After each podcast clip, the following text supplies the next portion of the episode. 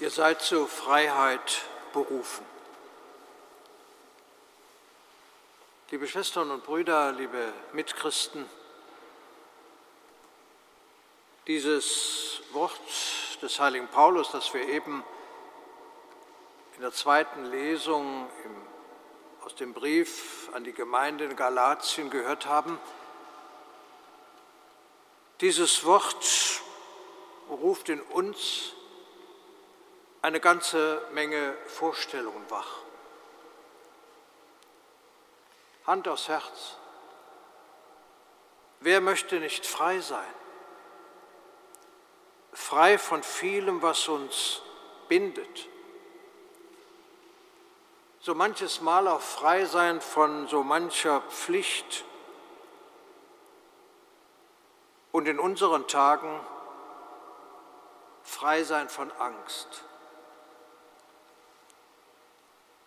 Frei sein von vielem. Gerade die Ferienzeit, die jetzt vorgestern begonnen hat, macht dies noch einmal deutlich.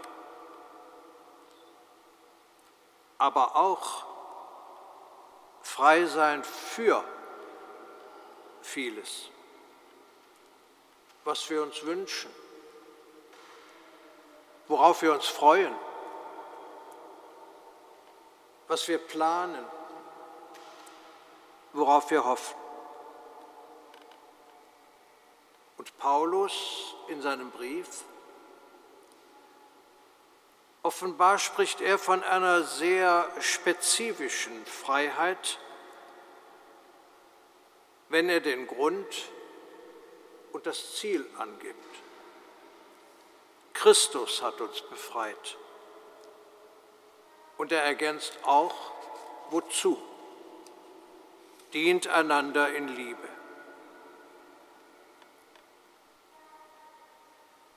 Und dem entspricht dem Lukasevangelium, wo wir eben auch einen Abschnitt daraus gehört haben, die Einladung Jesu, ihm nachzufolgen.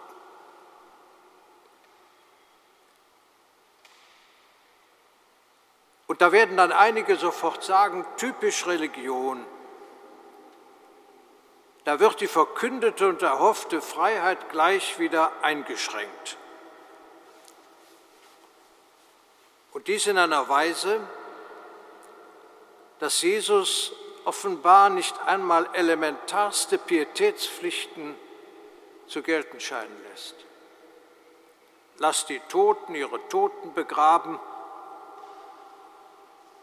aber dann doch die Einladung, geh und verkünde das Evangelium. Reich Gottes.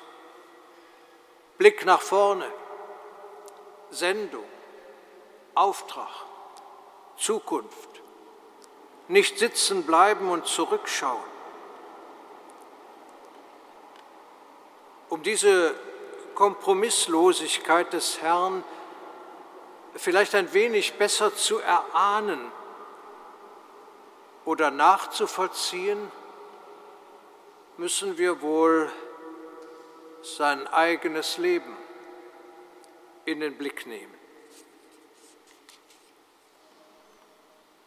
Am Anfang dieses Evangelienabschnitts, den wir eben gehört haben, steht eine kurze Bemerkung. Jesus entschloss sich, nach Jerusalem zu gehen. Das klingt zunächst einmal wie eine Reisenotiz, ein bisschen beiläufig. Jesus geht dorthin, wo er sich mit den damaligen Autoritäten durchaus streitig, ziemlich unfriedlich auseinandergesetzt hat. Aber er geht auch dorthin, wo er am Kreuz gestorben und von den Toten auferweckt wurde.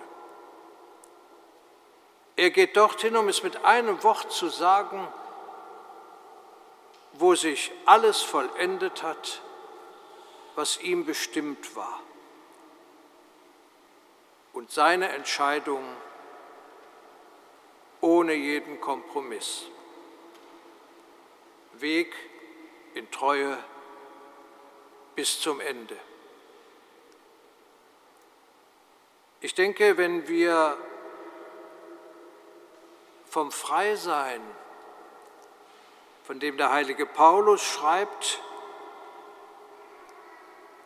und wozu wir berufen sind, wenn wir diese Freiheit, dieses Freisein in diesem Licht sehen,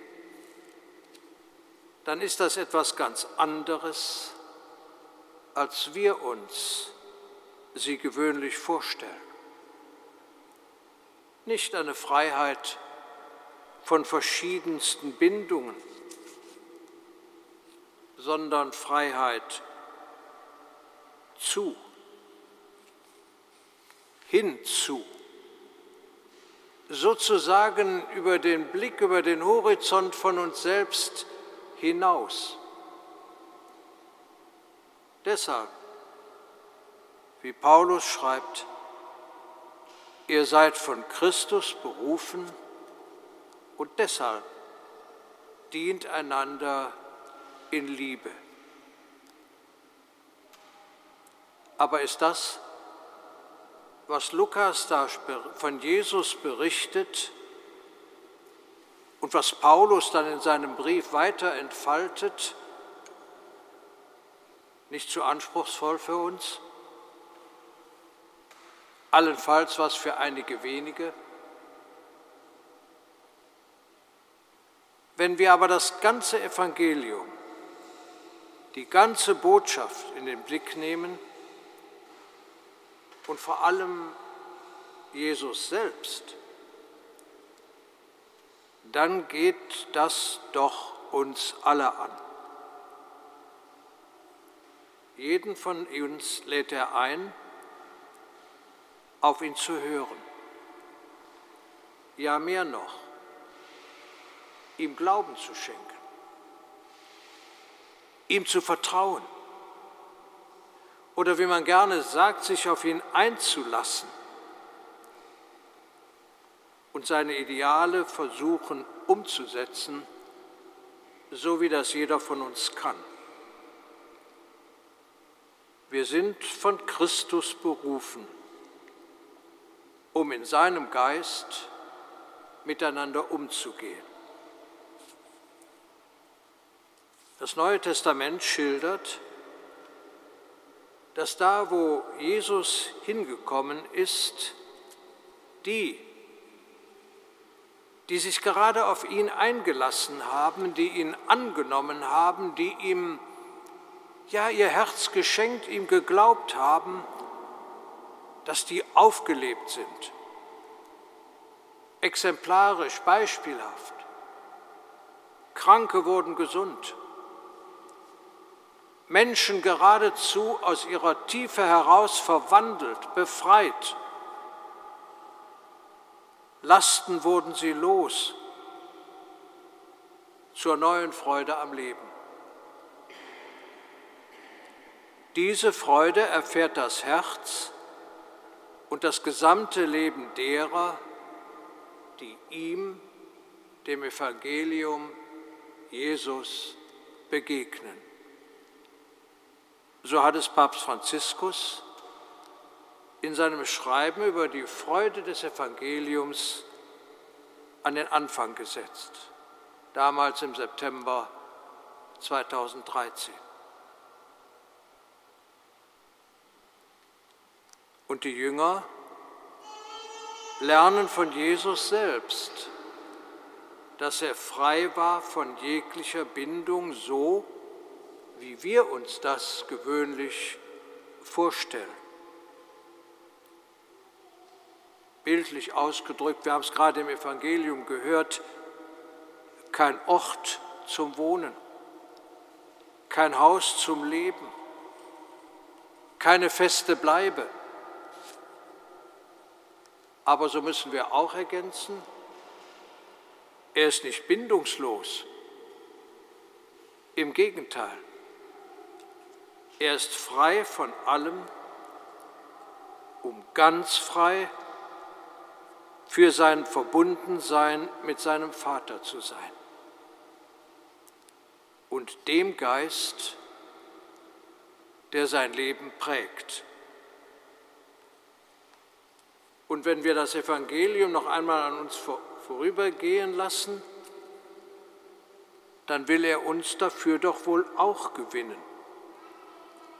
Von seiner Offenheit für Gott und die Menschen, sozusagen von diesem seinem ihm eigenen, möglichst viel zu übernehmen und auch zu leben. Jeder so, wie er kann. Kurz gesagt mit dem anspruchsvollen Wort Nachfolgen. Das wird nicht leicht sein, frei wie Jesus zu leben. Denn das wissen wir alle. Wir brauchen Orte, wir brauchen Häuser, wir brauchen eine menschliche Geborgenheit, bildlich gesagt Nester für unser ganz alltägliches Dasein und Überleben.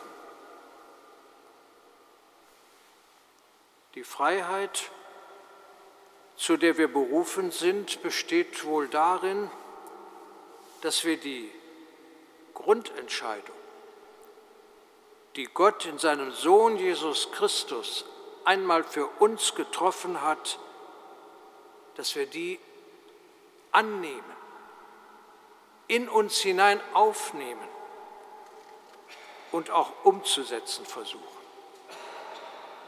Lasst euch von Gottes Geist leiten, schreibt der heilige Paulus. Und wie das gehen kann, beschreibt er auch und hat damit wohl die Zeit der Welt zu jeder Zeit im Blick. Und er wird sehr drastisch. Wenn ihr euch schon beißt und verschlingt, ja, dann bringt euch wenigstens nicht um. Und selbst die Jünger des Herrn die sich ihm doch mit allem verschrieben haben, die ihm nachgefolgt sind, selbst die, so erzählt es Lukas ja in diesem Abschnitt heute, sie hätten am liebsten vernichtendes Feuer auf die Erde herabgerufen. Gedanken der Rache? Nein, so schreibt der heilige Paulus, das Maß sollte Liebe sein und nicht, um es auf eine andere Ebene sozusagen herunterzuholen und nicht spitze Ellenbogen oder andere Hässlichkeiten und erst recht nicht wegbeißen, verschlingen oder Krieg und Tod. In der Heiligen Schrift werden die Christen, wir, Menschen des neuen Weges genannt. Oder wie Paulus es schreibt, von Gottes Geist geleitete. Amen.